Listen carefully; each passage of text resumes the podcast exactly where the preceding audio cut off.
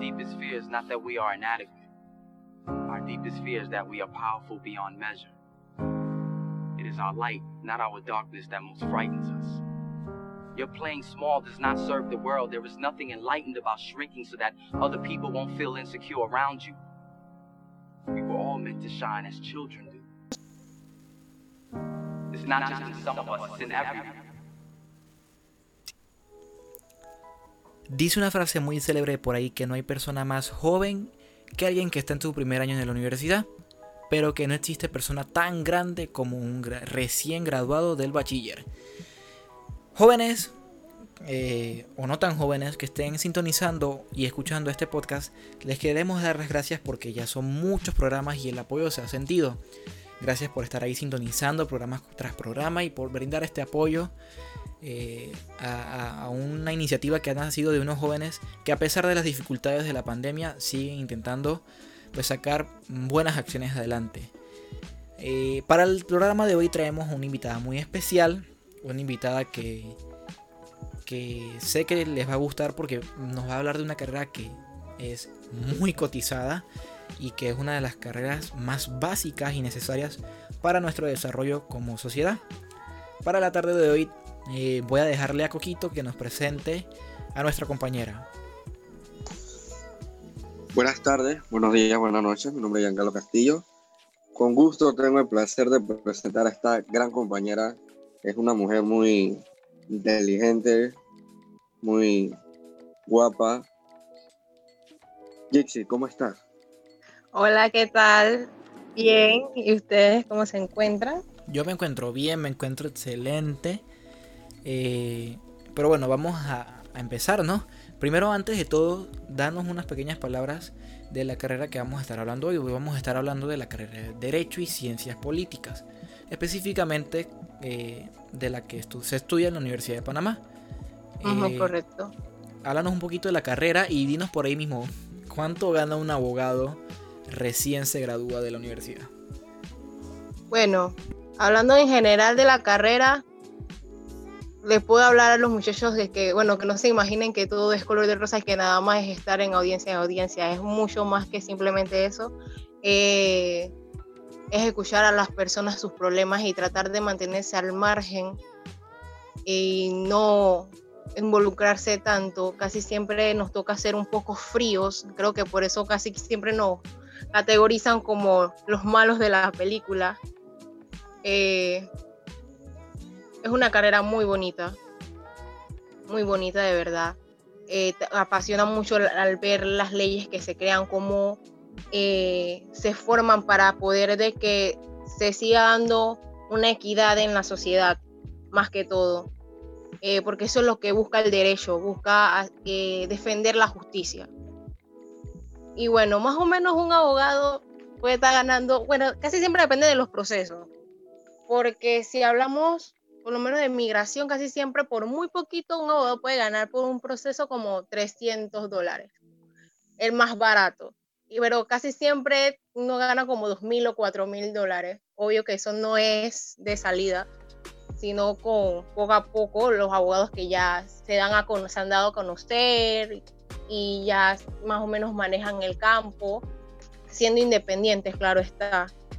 Pero siempre un abogado empieza ganando como casi mil dólares, mil doscientos. O sea, un abogado siempre gana bien, uno nunca, nunca menos de eso. Definitivamente por que, lo general, que ganan bien, eso es bien sabido. Continúa, disculpa que te interrumpa. Ah, no, tranquilo. Bueno, sí, lo único que, que sí se puede, de repente, que hay otros procesos que sí no son, no son tan costosos, pues. Que ahí ya uno gana un poquito menos, pero vamos, si realizo cuatro procesos de migración y son de 300 dólares, ¿cuánto me puede estar ganando? Así que es una carrera muy bien pagada, pero muy peleada y muy competitiva también. Sí, totalmente. Y hablando de competitividad, vamos a hablar de dónde labora un abogado. Ok, de salida sabemos que hay eh, firmas de abogados súper prestigiosas, eh, que, no sé, en, Panamá tenemos el caso de, no sé, digamos Morgan y Morgan, eh, de seguro habrá otras, Pero coméntale a los muchachos que de repente no tienen conexión con ningún abogado. Sus papás no, no son de la profesión, así que una vez graduados no van a tener, digamos, que, mm, si palanca o, La facilidad de, obtener un empleo, sí, comprendo. Por lo general, casi siempre, por lo menos un área de trabajo en, ahí mismo en la universidad, en el consultorio jurídico, que son abogados de oficio. Eh, igual en en los órganos judiciales, en la fiscalía. Casi siempre un abogado puede aspirar a, llegar a ser fiscal, a ser juez, a ser magistrado. Eh, un abogado puede ser independiente, no necesariamente tiene que trabajar para una firma o para una entidad pública. Eh, igual también puede ser asesor en, empresas grandes, en empresas pequeñas. siento que el derecho es una carrera que te abre o sea, varias opciones de trabajo. O sea, no te centras en un solo lugar. Siempre, bueno, es cuestión de buscar y obviamente ser escogido, pero siempre hay opciones de, en las cuales puedes eh, iniciar eh, a trabajando, ¿no? Sí, total. Eh, y hablando de trabajar, antes de trabajar primero hay que graduarse, ¿no? Cuéntanos, ¿cuánto dura la carrera, por lo menos en la Universidad de Panamá? ¿Cuántos años son? Son cuatro años cuatro años de eh, la licenciatura. Eh, y no, no, sé si contamos el año que, de la graduación, que por lo general los muchachos, bueno, lo tomamos como para sustentar o realizar nuestro trabajo de grado. Así que sería, por, si contamos el año que esperamos mientras que sustentamos la, eh, la graduación, serían cinco años. En los tres turnos que se tienen, son cuatro años por igual. Cuatro años por igual. Ya se, ya se cambió eso de que por lo menos que si dabas en la noche eh, durabas de que dos años más, tres años más. Pero ya lo generalizaron, ya en, los tres turnos puedes, o sea, duras tus cuatro años y das obviamente tu, eh, tu semestre completo, tus eh, ocho materias obligatorias. Vaya, Dixie, muy interesante. Dixie, una pregunta. ¿Qué porcentaje de deserción hay en tu carrera? Ajo. Mm, no sabría decirte exactamente. Pero más o menos así, explícanos, digamos, en tu promoción entraron 100 compañeros y al día de hoy se mantienen contigo. Es casi siempre que somos bastante. Da un número exacto, mm, no podría, pero por lo general siempre entramos, ay Dios, pueden ser más de 200 estudiantes. Quizás 200 estudiantes son poquitos, para lo que digo. Sí, los, de los que entran. Y sí se van eliminando salones, pero por lo menos de mi promoción casi estamos bastante completos. Y sin contar de que tenemos obviamente estudiantes de la generación anterior. Y recuerdo que éramos como 7, 8 salones solo en el turno de la mañana y en cada salón habían como 40 estudiantes. O sea que entran bastantes estudiantes. Eh, creo que, para exagerar como 400, 500, por exagerar. Y se gradúan al final lo más que he visto son como 100. Creo que es lo, lo más que he visto hasta ahora. No sé actualmente ahora mi promoción que estoy viendo que somos mucho más. Y estoy por pensar de que quizás no, lo que nos graduaremos este año, obviamente si es que se da, bueno, que sacamos el título, porque con esta pandemia ahora, eso de que haya graduación como que se ve lejos quizás podamos ser como ciento y algo, casi llegando a los 200, obvio, ¿no? Viendo quiénes son los que logran, obviamente, terminar todo, con, concluir con todos los requisitos, ¿no? Para la graduación. Excelente, esa respuesta nos sirve más que bien, entonces, eh, chévere. Coquito. Bien, Jexi, otra pregunta. ¿Por qué la gente deja la carrera? Por lo general, por los trabajos siento yo que es por los trabajos. O quizás a veces no, no, no aguantan tanto el trote de ciertos profesores que son como suelen ser exigentes. Eh, la carrera de Derecho es una carrera que hay que estar constante. No, no puedes divagar mucho. Pero por lo general he visto que mis compañeros como que buscan empleo y eso, entonces como que ya después dejan como la misma carrera, pues ya se vuelve como pesado casi siempre.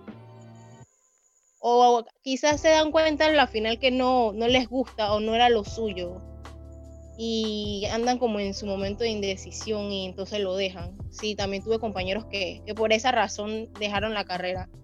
Empezaron y en verdad la final como que no les gustó y decidieron mejor tomar otra, otra vía, otras opciones a la hora de estudiar, bueno, otra carrera pues. Chuso. Muy interesante. Materia más difícil de tu carrera, Gixi. Oh, empezando Derecho Romano. Para primer año, Derecho Romano, eso es la perdición. Eso es Derecho Romano y un poquito, bueno, introducción, pero introducción siento que más que por la misma materia, sería más por la, exigencia que tienen los profesores, ya que eso es como, esas son las materias como tronco en, al, inicio de la carrera. Además de que Derecho Romano es, como, es, nuestra, es nuestra materia con, con más créditos. Y bueno, introducción que eh, es la materia que, o sea, como que la que decide que ya no pasa mucho, si ya no pasan esa materia, como que no puedes seguir. Ay, porque como que te deja sin poder dar seis materias el próximo semestre, o sea, que literalmente te atrasa.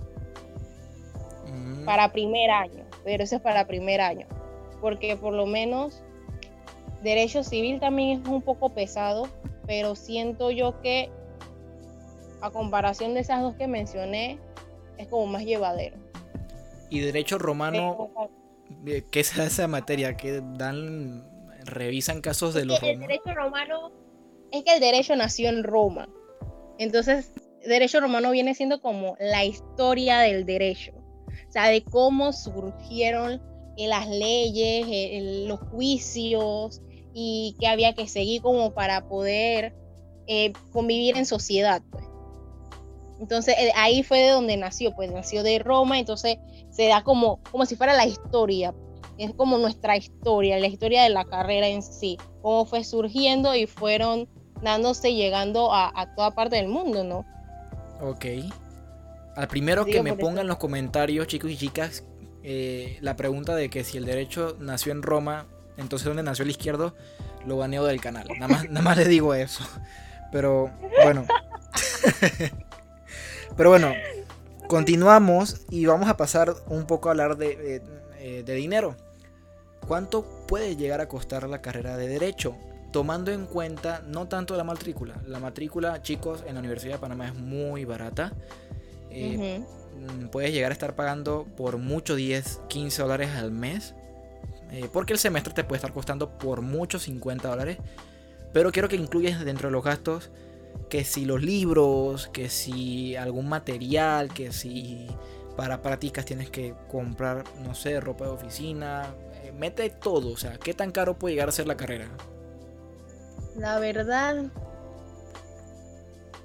que va a depender de en sí lo como lo que tengas, como lo acabas de mencionar, lo que tengas que utilizar. De por sí los códigos, nuestros libros son carísimos carísimos, carísimos, y eso de por sí hay que usarlo, o sea, son nuestras Biblias, y es obligatorio comprarlo.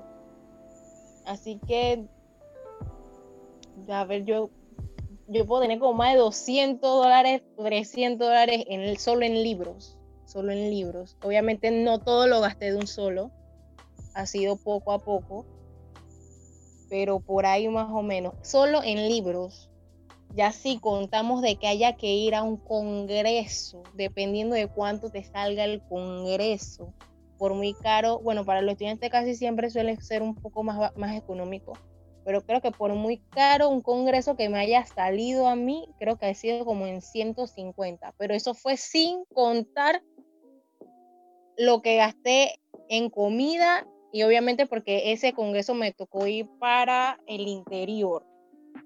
Y eso que nos salió más barato porque era casa de una compañera, así que imagínense. Pero sé que hubieron compañeros que tuvieron que, aparte, pagar lo del hotel para poder hospedarse en el hotel que se realizaba el congreso. Interesante. Así que ya ahí vete sumando como otros 300 dólares más. Ok, interesante. ¿Y por qué es necesario ir a congreso? O sea, eh, ¿por qué siempre son parte de la clase. Son, son, suelen ser parte de la clase. Hay unos que no, no cobran, o sea, son gratuitos, son para estudiantes y solo hay que asistir. Pero hay otros que sí, bueno, los profesores realizan el congreso y piden de que, es, bueno, es necesario eh, y participar de ellos, ¿no? O sea, es bueno para nosotros porque te hablan de las actualizaciones de la ley, de cómo se ha dado, de qué es lo que se está dando y a veces en ocasiones, por lo menos a ese que fue súper bueno, en verdad, valió cada centavo el ir, estaba bastante completo. O sea, no hablaba solo de cómo se manejaba la justicia aquí, sino que era también hablaban, habían expositores de otros países y daban su opinión, por lo menos ese era de procesal, entonces daban más o menos cómo se manejaban los procesos, de qué, qué tanto habían mejorado, qué dificultades habían tenido. Entonces era ver otra perspectiva de cómo se estaban realizando las cosas fuera de, porque no nos podemos solo basar en lo que sucede aquí. Nosotros no somos solo Panamá, nosotros vivimos o sea, en, un, en el planeta Tierra, o sea que tenemos que estar constantes en saber qué está sucediendo en el mundo, no solo en, en nosotros porque obviamente si pasa algo alrededor o cambia algo en el entorno de nosotros en otro país, puede afectarnos o a la vez como no, pues, pero igual siempre es mejor estar anuente de qué es lo que está sucediendo. Entonces fue fantástico ese congreso, de verdad que me encantó. Ok. Y bueno, y en ropa, ya eso depende de uno, pero casi siempre es necesario, obvio, no comprar su, su ropita que se vea formal, para sus charlas, para cuando se hacen las prácticas, no dije en lujo, pero sí comprarse su camisita, por lo menos los muchachos tienen su corbatita, sus zapatos, la muchacha sus zapatos cerrados, de taconcito. Oye, siempre eh, teniendo, manteniendo la elegancia, la formalidad que de por sí tiene siempre un abogado, una abogada. Sí, me consta, porque cuando paso por la facultad, pues es una de las facultades donde mejor se viste y, uno pasa por ahí. Eh, eh, sí, sí lucen bastante bien, ¿no? Pero bueno, chicos, ya saben, los libros, los códigos que van a tener que comprar son costosos. Eh, y los congresos también suelen, pues, eh, costar lo suyo. Eh, no está recordar que dentro de la universidad siempre hay espacios para, apoyar esos, eh, a los estudiantes en, esos aspectos. Se brinda transporte gratuito, siempre y cuando se pida de la manera correcta. A veces no, pero la, la Facultad de Derecho eh, en la Universidad de Panamá, me imagino que pues tiene a disposición todos esos recursos y... Sí, por lo general sí, siempre se busca la manera para ciertas giras, los, los grupos estudiantiles siempre buscan la manera de brindar el apoyo. Ya cuando es como de profesor, si el profesor no nos comenta, se nos escapa un poquito de las manos, pero también es posible, porque recuerdo que en esa ocasión hubieron compañeros que ellos pidieron un bus de la universidad para realizar el viaje a, eh, Azuero, en Azuero. Así que sí se nos brindó el transporte. Obvio, otros decidimos eh, mejor irnos de otra manera. Pero siempre, o sea, teníamos el bus a la disposición de, la gira pues, que se iba a realizar. O sea, no, nunca nos han dicho que no. Por suerte hemos tenido el apoyo en ese sentido, ¿no? Ok, perfecto. Eh, y hablando de apoyo que brinda la universidad, ¿en qué otra universidad puedes estudiar eh, la carrera de Derecho? Sé que la, oferta es amplia, hay, muchas universidades, pero coméntanos un poco de qué universidades pueden brindarnos la carrera y no sé cuáles serían las principales diferencias entre una y otra. Bueno, creo que la única que no es UDELA. UDELA es la única que no tiene, y la, y la tecnológica. Porque la USMA, la USMA es muy buena. La USMA es la que siempre ha estado ahí como batallando, dándonos, siguiéndonos el hilo a nosotros.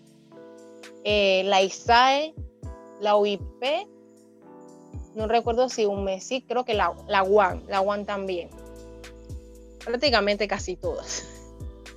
Todas tienen la opción de, de, la carrera de Derecho, pero siento que sí, para irse a una privada, la USMA, excelente. O sea, creo que varios de los profesores que dan aquí clases aquí en la Universidad de Panamá eh, igual dan clase, imparten clase en la USMA. Creo que por eso la calidad de educación es bastante similar en el sentido de los educadores. Ahora está, ¿no? Claro, por supuesto. Eh, bueno, la oferta es muy amplia y chicos, tienen un mundo de, que es el internet para poder investigar. Pero mm, desde este programa le queremos recomendar la Universidad de Panamá. Claro, como no, si, si el programa surge desde la universidad, desde estudiantes de la universidad, mejor dicho, pues dense una investigadita porque la facultad es bastante buena y, tiene su peso eh, eh, en Panamá y no solamente en Panamá, en, fuera de Panamá. No, claro, sí, acá en nuestra facultad hay profesores de excelencia, magistrados, diputados, eh, que son forman parte de comités internacionales por lo general o han sido magistrados o magistradas yo tuve la oportunidad de dar clase con, varios magistrados a lo largo de la carrera. También con diputados, aunque no son muy bien vistos, pero me son personas que, pero son personas que han logrado bastante, o sea, no están donde están por el gusto. Por lo menos puedo, puedo meter la mano al fuego de que no están donde están por el gusto. Son personas bastante que, con bastante conocimiento, bastante enseñanza, muy buenos en su campo. De verdad que vale la pena dar clase con ellos. Lo único que, bueno, pues a veces se gana mala fama, ¿no? Sí, sí, completamente te apoyo en eso. Pero bueno, ya cambiando de tema y de rúbrica, vamos a hablar un poco de, de qué hace un abogado apenas recibe su título. Sea en esta universidad o sea en otra, yo puedo ejercer la carrera del derecho eh, solamente con mi título de abogado que me dio la universidad, o es necesario o es menester que yo pase por algún proceso de eh, idonización o, licencia. ¿Qué tiene que hacer un abogado para ejercer una vez ya tiene su título universitario? Luego de la graduación, ya cuando nos dan los títulos, a nosotros nos piden unos requisitos. No, no recuerdo ahorita, no sé con exactitud cuáles son. Obviamente creo que entre esos la cédula, eh, fotocopia del, diploma de la universidad, me imagino que los, me parece que los créditos, otros que, solicitan, eh, no sé si nos piden un poder firmado por un abogado, eh, y esos documentos se llevan al órgano judicial, que es el que lo emite, nos, nos emite la, idoneidad. No sé qué tiempo demora en, darlos, creo que a muchos le, ha tomado como unas dos semanas, por mucho un mes, más o menos. Quizás hasta menos, no, estoy muy segura. Sí, creo que como, sí, como un mes más o menos. Se graduaron, porque recuerdo que se graduaron como en eso en noviembre, y ya como en diciembre, enero, ya varios compañeros de la promo anterior ya tenían su idoneidad lista. Creo que también depende más en qué tiempo tú demores en, obviamente, llevar los documentos para que te lo emitan. Ok. Jixi. Ajá. Jixi, otra pregunta. ¿Qué es lo más atractivo de tu carrera? Lo más atractivo. No sé, la gran mayoría se fueron por el dinero. la gran mayoría entraron por la ganancia, ¿no? Creo que es lo primero que venga a la hora de estudiar la carrera. No, mentira, no todos no todos, pero sí, sí he tenido compañeros que lo primero es que es como que, oh, voy a ganar billete. Pero yo diría que, que más tener como esa, esa oportunidad de como de, no de pelea, sino como de argumentar y defender y, y que se cumpla justicia. Creo que, o realizar leyes, eh, creo que más que todo eso, o poder opinar sobre eso, o interpretarla. A mí me gusta mucho leer eh, mis códigos y, ponerme como a, interpretar qué se refería o lo que, lo que quieren dar a entender. Es muy bonito, o sea, para mí en lo personal es siempre me ha gustado mucho. Creo que siempre he tenido afición como a la lectura y creo que por eso más me llama la atención.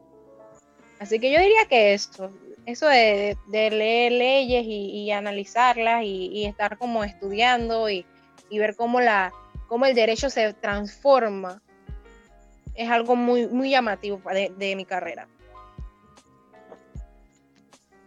Exacto. Jixi, ¿en qué turno puedes estudiar tu carrera? Los tres turnos están disponibles, pero por lo general siempre vas a encontrar o más estudiantes tanto en el turno nocturno y en el matutino. O sea, hay más opciones de salones, casi siempre son los turnos que eh, tienen mayor estudiantes, mayor volumen de estudiantes a comparación de la tarde, pero también se abren salones en el turno de la tarde.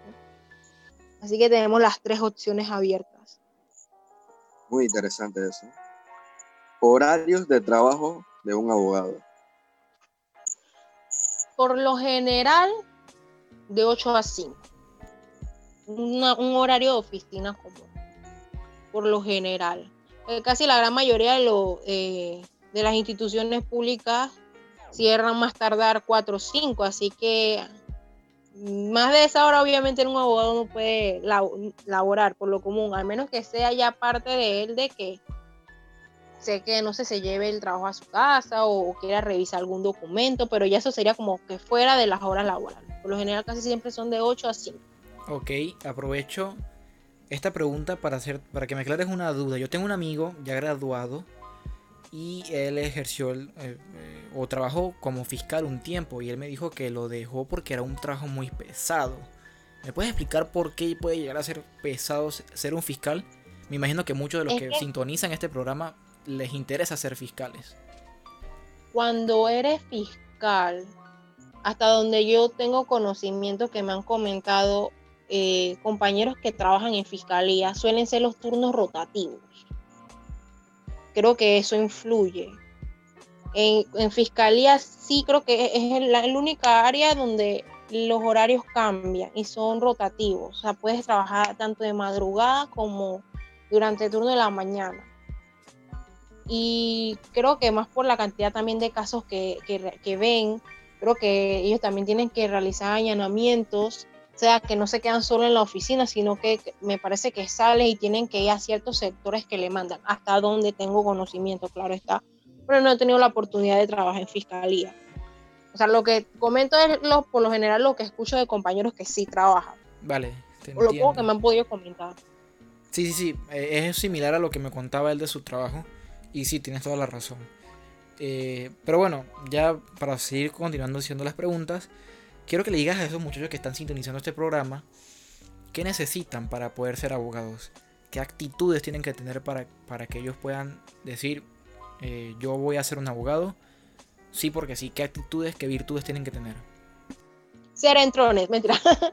no, sí, de verdad, eh, el abogado tiene que ser una persona chispa, eh, que le guste leer, que le guste estudiar, eh, muy analítica, que no se quede como que solo con un cuadrante como de que, ay, porque leí nada más esto es esto, no, siempre que le guste buscar más, investigar. En, en mi carrera hay que investigar mucho, leer mucho, porque de repente hay eh, leyes que, o bueno, artículos que encuentres en cierto código, pero otro código tiene otro artículo que regula y dice algo contrario que puede ayudar a, tu cliente a defenderse o te ayuda a ti a ganar en la, audiencia o te dé un, como un, escalón extra. O sea, que siempre tienes que estar constantemente leyendo y estudiando para poder eh, llevar un argumento completo a la hora de la audiencia diría yo eso. Obviamente tener un buen léxico, un buen tono de voz, hablar alto, eh, que sepan expresarse. Nada de nervios, nada de, que me cohibo, no. Debe ser yo voy porque voy.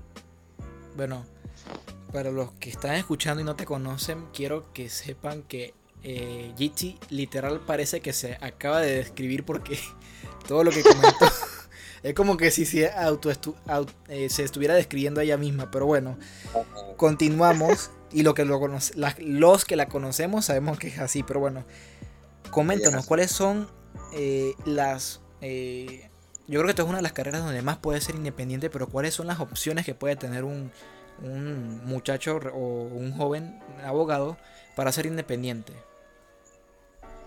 Primero que todo, yo por lo menos en lo personal, ahí sí lo voy a tomar como a lo personal, o bueno, por lo menos que me han recomendado profesores, o nos han recomendado en general a, eh, sus estudiantes, de que eh, primero adquiramos experiencia.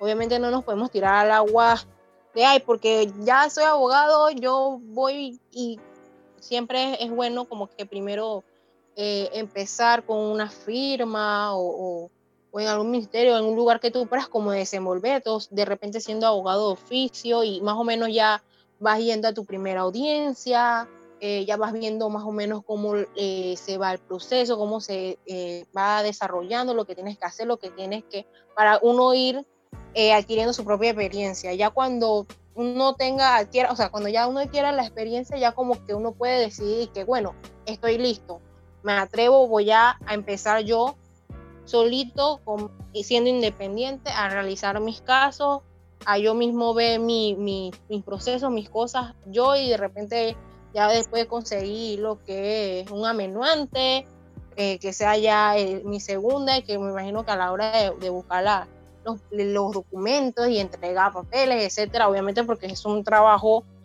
bastante pesado estarse moviendo de aquí para allá y para ir a cierto lugar, a cierto juzgado, entregar un papel porque hay que ver cierto proceso para ver si ya salió. Así que, pero siempre es primero mejor como ir primero buscando dónde tú puedes como irte desenvolviendo como para uno, ah, sabe que esto es así, que yo lo puedo hacer así. no sé si me di a explicar. Sí, sí, sí, claro, eh, perfecto. Ya saben, chicos, de aquí a que ustedes se gradúen, si entran a la carrera, Jitsi tendrá su firma y ustedes podrán eh, trabajar en la firma y ya para después ustedes fundar su propia firma. ¿Cierto, Jitsi? Claro que sí. Exacto. Bueno, vamos a tornar un, un, poco la. Vamos a hablar un poco de lo feo. ¿Cuáles tú crees o consideras que son los mayores problemas que tienen los abogados, los que ejercen la carrera del derecho? Eh, cuáles son los problemas que pueden llegar a tener eh, como, como gremio en general. ¿Cuáles son? Que quizá la gente sea media, ¿cómo decirlo? Déjame buscar un término bonito. Pero, pero antes de que lo diga, la gente que ejerce la, profesión o la gente que, pues... Quizá eh, hay personas que no son tan, tan amigables en general. En general, eh, por lo menos quienes te atienden, creo que por lo menos en las pocas veces que fui hice de pasante, hay ciertos lugares que las personas son media groseras, entonces es molesto, es, incómodo, ¿no? que llegas a un lugar con, buena vibra y que no para hacer una consulta o, tuve un proceso o tuve un expediente y que de repente, no sé, la, que te atiende no, esté de buen humor y te salga como con tres piedras. Creo que esa es la parte no tan chévere. Interesante. y, por, ahí mismo hago una pregunta. O sea, normalmente se tiende a, pensar que pues el abogado es una persona muy, muy, por decirlo así, muy, muy recta. No, no tanto recta, sino muy seria y muy rebuscadora y muy y, tienen esa imagen, esa concepción. ¿Qué tan cierto puede llegar a ser eh, eh, esa concepción y esa imagen que se tienen de los abogados? No solo aquí, sino globalmente. ¿Qué tan, qué tan cierto puede llegar a ser? Buscadores, bueno, en ese sentido, por lo menos yo tenía una profesora que ella tenía, ella decía como que no, no fuéramos ese tipo de abogados, porque por lo menos hay, sí he escuchado que se ha, se ha dado, ¿no? eh, que ciertos colegas como que buscan realizar un proceso y como que cobran el dinero y no, no realizan nada de lo que dijeron. Pues, eh, nada más le quitan el dinero a la persona. No voy a negar, no te voy a mentir de que no ha pasado porque, o sea, estoy mintiendo. Sí ha pasado, sí ha habido colegas que son así. O sea, que no es algo tan falso. En realidad no sé ni siquiera de dónde salieron esa gente. Casi siempre ellos no son no surgen mucho, o pasa que de repente no son, no, no es la persona en sí, ¿no? Como que son pasantes que ah, están haciendo un trámite y le piden el favor a fulanito. Casi siempre los profesores nos, nos comentaban, pues nos aconsejaban de que evitáramos eso, ¿no? Porque sí se han dado casos. Creo que el colegio de abogados como que regula eso y se le, se le suspende la idoneidad a ese tipo de, abogados, obviamente cuando se les realiza la denuncia, hasta donde tengo yo entendido. Bien, Jixi, vamos a regresar a lo feo. ¿qué es lo menos atractivo de ser abogado?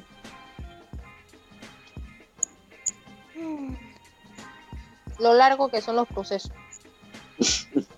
lo, mucho que puede llevar, sí, un solo, un solo proceso puede a veces tomar meses. Creo que eso es más que feo, creo que es tedioso, ¿no?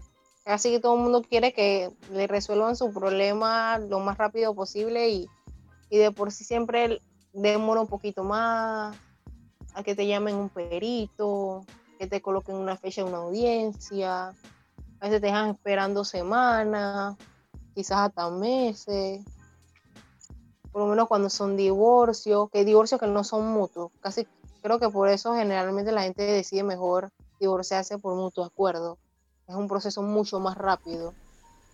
Cuando hablamos de, de divorcio y, y son por causales, hay que demostrar la causal, después si tienen hijos, si tienen propiedades, cómo se divide.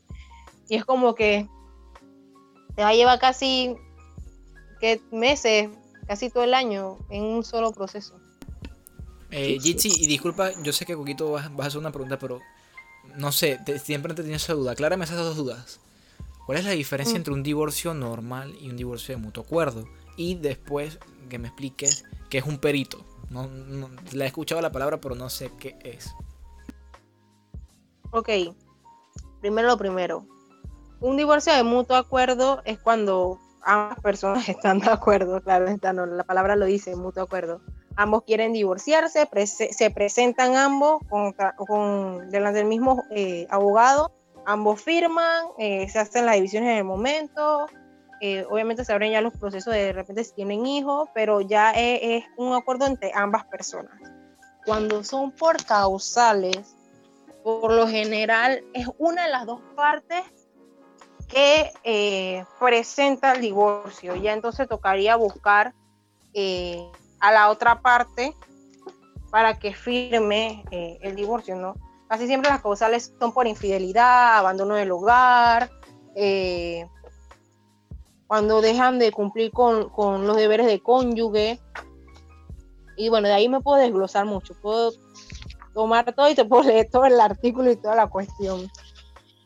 Ah, los peritos son los que les toca como ver, por lo general yo lo he visto en el, en lo que es, civil, le toca realizar, eh, ver como por lo menos un terreno, eh, ser como un testigo, más que todo. Es que no sé cómo, cómo manera de explicártelo. Yo nunca encuentro las palabras exactas. Bueno, con, con haber dicho testigo yo ya me doy una idea. así que Pero por bien. decirlo así, Ok. Vale, eh, Co- Coquito, continúa, disculpa. Sí, sí. ¿En qué me puedo especializar como abogado? Bueno, para aclarar, en conclusión, un perito es aquella persona especializada en un tema específico. O sea, ya sea dependiendo de qué área lo, vayan a solicitar, ¿no? Y bueno, la pregunta de Coquito. eh, un abogado eh, se puede especializar en la área que más desee, ¿no? Eh, tanto en derecho comercial, puede ser procesalista, puede ver lo que es derecho marítimo, por lo menos el, el derecho se divide en tres ramas, lo que es derecho público, eh, derecho privado y bueno, ahora el derecho social, que es un- una rama que se ha dividido nueva, ¿no? Eh, por lo general, mi, con mi idoneidad, hasta donde yo tengo entendido, yo puedo eh, realizar varios tipos de, o sea, de procesos, independientemente que no sea como mi área en específico. Obviamente yo, des- yo puedo decidir estudiar una maestría o por lo menos ver este tipo de casos o siempre eh, llevar este tipo de procesos. Pero no sé si han visto que por lo general los abogados o los independientes tienen que vemos, resolvemos casos de trabajo, migración, penales, eh, familia, o tienen como cinco opciones, seis opciones. Eso va como más a decisión de uno mismo de lo que desea ver, ¿no? No necesariamente yo tengo que como que, ay, tengo que tener una maestría en no sé qué para yo poder ir a ver ese proceso y defender a fulanito de tal en ese proceso. yo simplemente por ser abogada, yo puedo ejercer o yo puedo ver o puedo realizar ese tipo de procesos. O sea, ya sea civil, ya sea eh, penal, pero obviamente uno como abogado siempre va a ver, siempre va a tener como este campo que como que le va a gustar más, ¿no? Y va a tener como mejor facilidad o mejor, o sea, mayor conocimiento en, lo que es el, ámbito en sí de, de, lo que es la rama, ¿no? Te entiendo. me doy Te entiendo completamente. Eh, o sea, es distinto por el que, como por ejemplo, los abogados que, digo, los, los doctores que ellos necesitan tal cual eh, pasar una, especialidad para poder ejercer Exacto. dicha especialidad. Aquí no. Exacto. Un abogado. Ah, y nosotros aquí en Panamá no. En ah. Panamá no. Por lo menos te puedo hacer la comparación de que sé que en Estados Unidos cuando tú estudias derecho, tú eres simplemente licenciado en derecho. Tú después de haber terminado la licenciatura en derecho, entonces tú vienes y tomas tu especialidad y tú solo puedes ejercer esa especialidad. eso pasa en Estados Unidos. Hasta donde yo tengo acá, yo puedo tomar más, yo puedo tomar maestría de comercial, después puedo tomar una de penal y, o sea, mientras yo más maestrías voy, eh, más especialidades voy tomando, o sea, mejor soy, pues, o sea, no mejor soy, pues, sino es como que tengo mayor conocimiento, ¿no? O, como un top más alto, ¿no? Sí, te comprendo. Eh, bueno, ya se nos acabó el tiempo, ya hemos consumido bastantito. Pero no me quiero ir sin que antes le deje a esos muchachos un mensaje. Un mensaje especial eh, a aquellos que están interesados en esta carrera, eh, en estudiarla y en llevarla adelante. Quiero que tú les digas eh, qué es lo que ellos tienen que hacer para saber si esta es su carrera. ¿Qué es lo que tienen que hacer para poder descubrir, oye, yo sería un buen abogado por tal y por tal motivo? Y que les deje un mensaje, que, que los anime a que estudien esta carrera, si es que están interesados bueno, quienes estén interesados, ¿cómo lo pueden saber? Creo que va, deberían de mirar un poquito más lo que es el ámbito de cómo se desarrolla el trabajo. Preguntarse, a sí mismo, yo me veo trabajando en esta área. Primero esa era la, pregunta que yo me hacía. Yo, yo que me veo siendo en cinco años, me gustaría estar en, en este ámbito. Creo que en parte sería muy bueno eso. Obviamente una persona que no le gusta leer, que lo descarte, pero yo siento que tú no puedes venir a estudiar derecho y decir que no te gusta leer, porque de verdad que vivimos leyendo. Así que creo que por esos ámbitos, las personas que les gustan mucho las lecturas, creo que se dan cuenta que les gusta mucho hablar, también son, tienen como esa inclinación a, a, estudiar derecho. Por lo general son como las características que casi todos tienen, o tenemos pues en general que más son más notorias. Y bueno, que la carrera no es rapidez, es perseverancia. De verdad que, hay que tener mucha paciencia. De verdad que no dejarse caer y que no le afecte a uno tener buen carácter, de verdad, tener un carácter bastante fuerte porque eh, no es sencillo. O sea, tenemos profesores que en verdad son, son de carácter fuerte y de verdad que una persona que quizás no, no tenga como ese, esa confianza en sí mismo, quizás pueda decaer por eso en esa parte. Así que de rapidez es ahí darle y seguirla hasta el final. Ok. Poco a poco. Vale.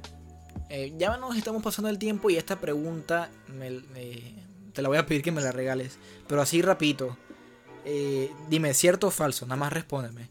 Dice que el que pelea bastante sirve para ser abogado y es buen abogado. ¿Cierto o falso? Creo que es cierto. ok, excelente. Bueno, chicos y chicas, si la carrera del Derecho y Ciencias Políticas les llama la atención, les gusta, pues eh, espero que este programa les haya servido para aclarar ciertas dudas y pues que, se animen, es el mensaje. Y, de, y denle, para adelante y bueno, esperamos que en algún futuro ustedes vayan y le digan a Jitsi o a algún otro estudiante de, la Facultad de Derecho, oye, yo entré eh, a la carrera de Derecho y Ciencias Políticas porque escuché este podcast.